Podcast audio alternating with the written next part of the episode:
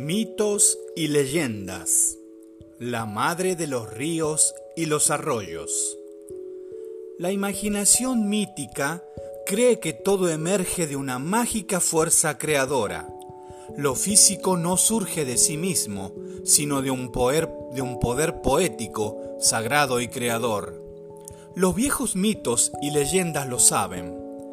Lo sabe esta leyenda de la provincia argentina de Salta, un relato fue recogido en los altos de las cumbres de Toconqui, de labios de don Hilarión Fuentes, un anciano guanaquero que vivía en el caserío de Chachas, a orillas del salar de Arizaro, casi en la frontera entre el norte de Salta y la República de Chile.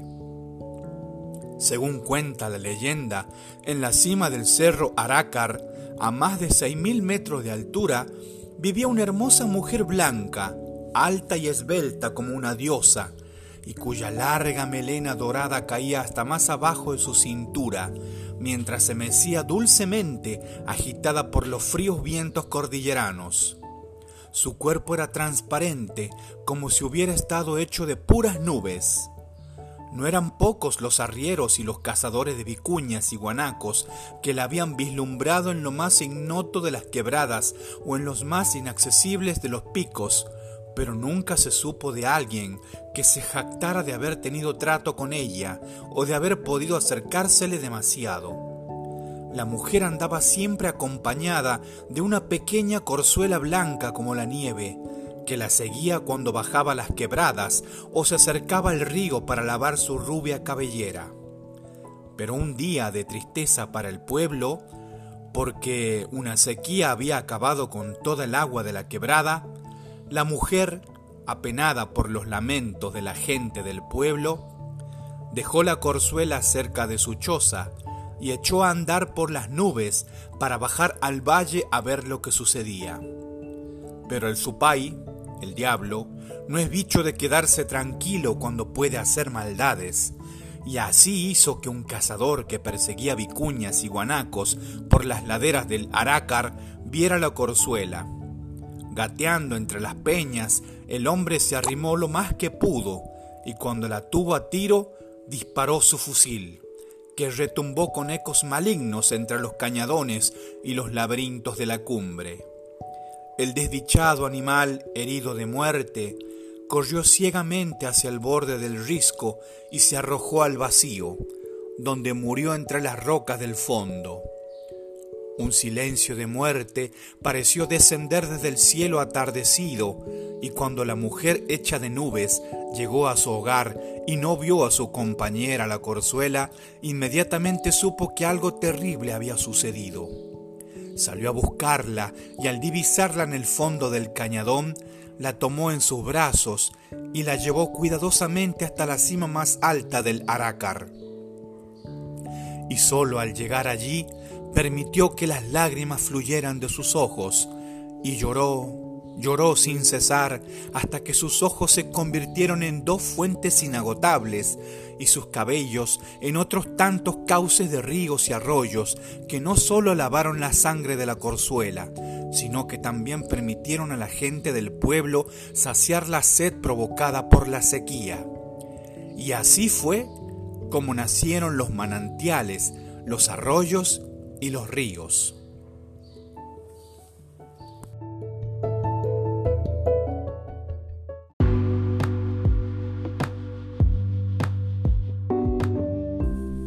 En esta ocasión vamos a compartir la leyenda del cardenal, que es un ave eh, característica de acá, de la región de Argentina, de plumaje color blanco, el pecho sería blanco, la parte de la cabeza tiene todo rojo colorado y la parte del lomo y la cola son plumas color negra. Acá va el origen de la leyenda del cardenal.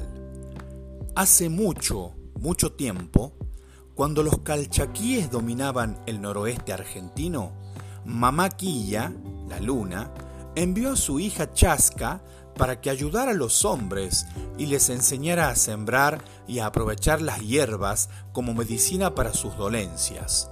Chasca llegó a la tribu del bondadoso Punquillo, quien la recibió con simpatía y agradecimiento y le dio a su propio hijo, Ancali, como esposo.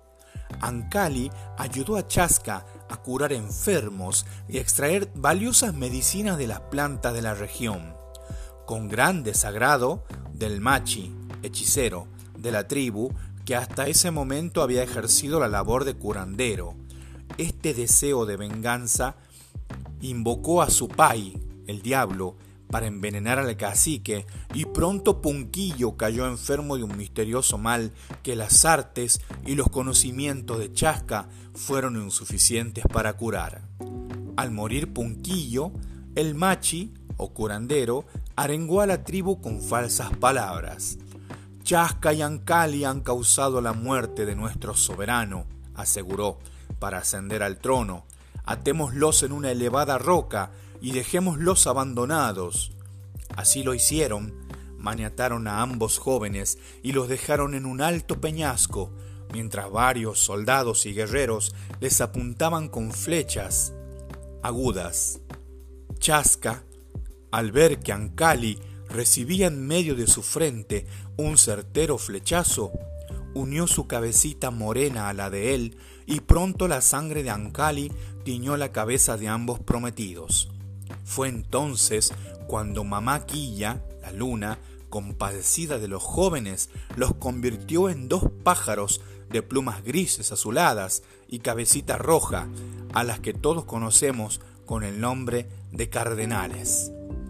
Leyenda extraída del sitio www.temaquel.com barra inclinada leyenda calchaquí del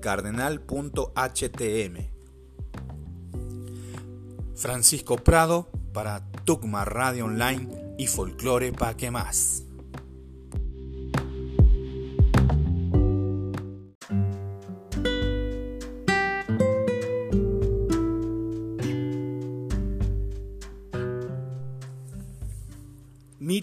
Y leyendas. Hoy les ofrecemos la leyenda del girasol, una leyenda de origen guaraní. Pirayú y Mandió eran caciques de distintas tribus ribereñas. Vivían a ambos lados del río Paraná. Sus pueblos intercambiaban productos de artesanías, compartían pacíficamente los predios para la caza y la pesca y celebraban sus festividades en común. Cierta vez, Mandió sugirió a Pirayú que unieran sus tribus por medio de un matrimonio. Dame tu hija, Pirayú, y nuestros pueblos se unirán para siempre, expresó. Pirayú meneó gravemente la cabeza. Me temo que es imposible, mandió.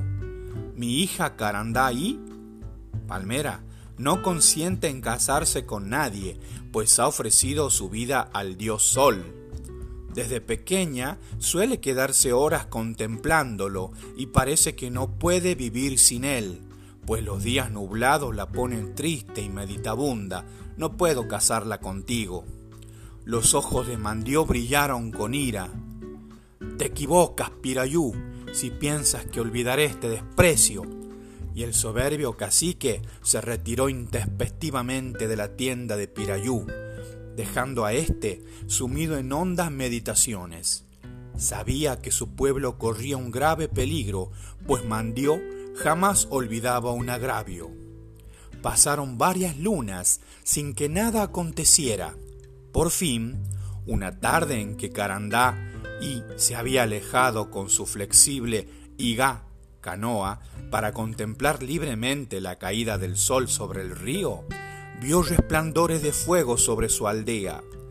Llena de funestos presentimientos, remó rápidamente hacia la orilla y procuró desembarcar pero unos brazos de acero la apresaron y trabaron sus movimientos mientras la voz de, Mandió resonaba en sus oídos.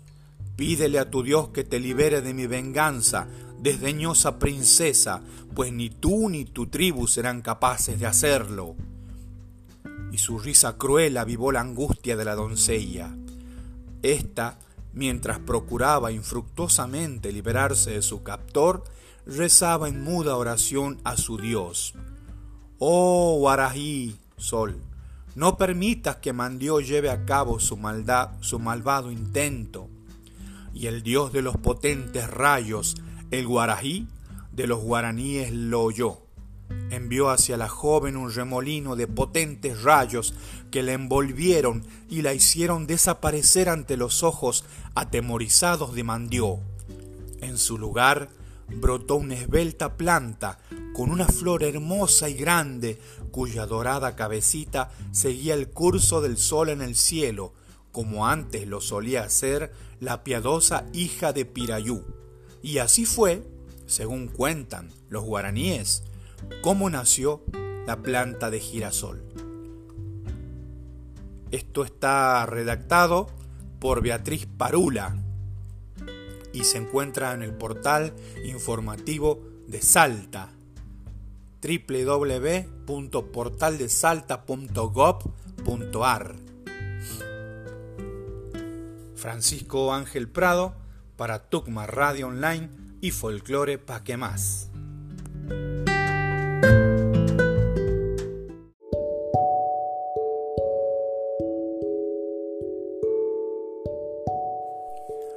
Mitos y leyendas. En esta ocasión presentamos la leyenda de Guairapuca, leyenda de origen calchaquí. Guairapuca o Airapuca, literalmente viento colorado en quichua, ya que se la representa como un torbellino de color rojo, es una deidad femenina de los diaguitas calchaquíes, es la madre de los vientos, cuya apariencia y simbología resultan múltiples y misteriosas. Es la madre de Yulco, el viento, prima hermana de Guairamuyu, el remolino, y pariente de Iyapa, el rayo. Viene a ser la diosa o espíritu del aire. Habita en las altas cumbres de las cordilleras de los Andes. Algunos la describen como un ser bicéfalo y hasta tricéfalo en un extremo de su cuerpo tiene una monstruosa cabeza de dragón y en otra una cabeza de serpiente. También la describen con una cabeza de guanaco en una punta y renacuajo en la otra. Su figura es antropomórfica. Otras versiones la describen como una bella mujer de cabellos negros cubierta con un manto rojo hecho con el polvo rojizo que levanta de los cerros de los valles calchaquíes. Dicen que puede hacer el bien, pero también el mal. Cuando se enoja, destruye las cosechas o trae terribles sequías. Tiene un terrible enemigo, Puyuspa, dios de las nubes con agua, o la tormenta, con la cual se trenzan en feroces peleas. Recorre las altas llanuras, secando las plantas y matando los animales de sed se la ahuyenta dibujando cruces de ceniza y agua en las puertas o en los patios de las casas. Le gusta mucho masticar la hoja de la coca que le roba a los arrieros cuando pasan por su territorio. Algunos dicen que solo es benigna cuando se lleva las tormentas perjudiciales en los valles. Forma una trilogía junto a Guairaritu, el viento blanco, y con Guairayana, el viento negro, la muerte. No se quiere lo que no se conoce, no se defiende lo que no se quiere. Leyenda extraída del portal informativo de Salta, www.portaldesalta.gov.ar. Leyenda del Guairapuca. Francisco Ángel Prado para Tucma Radio Online y Folclore Pa' que más.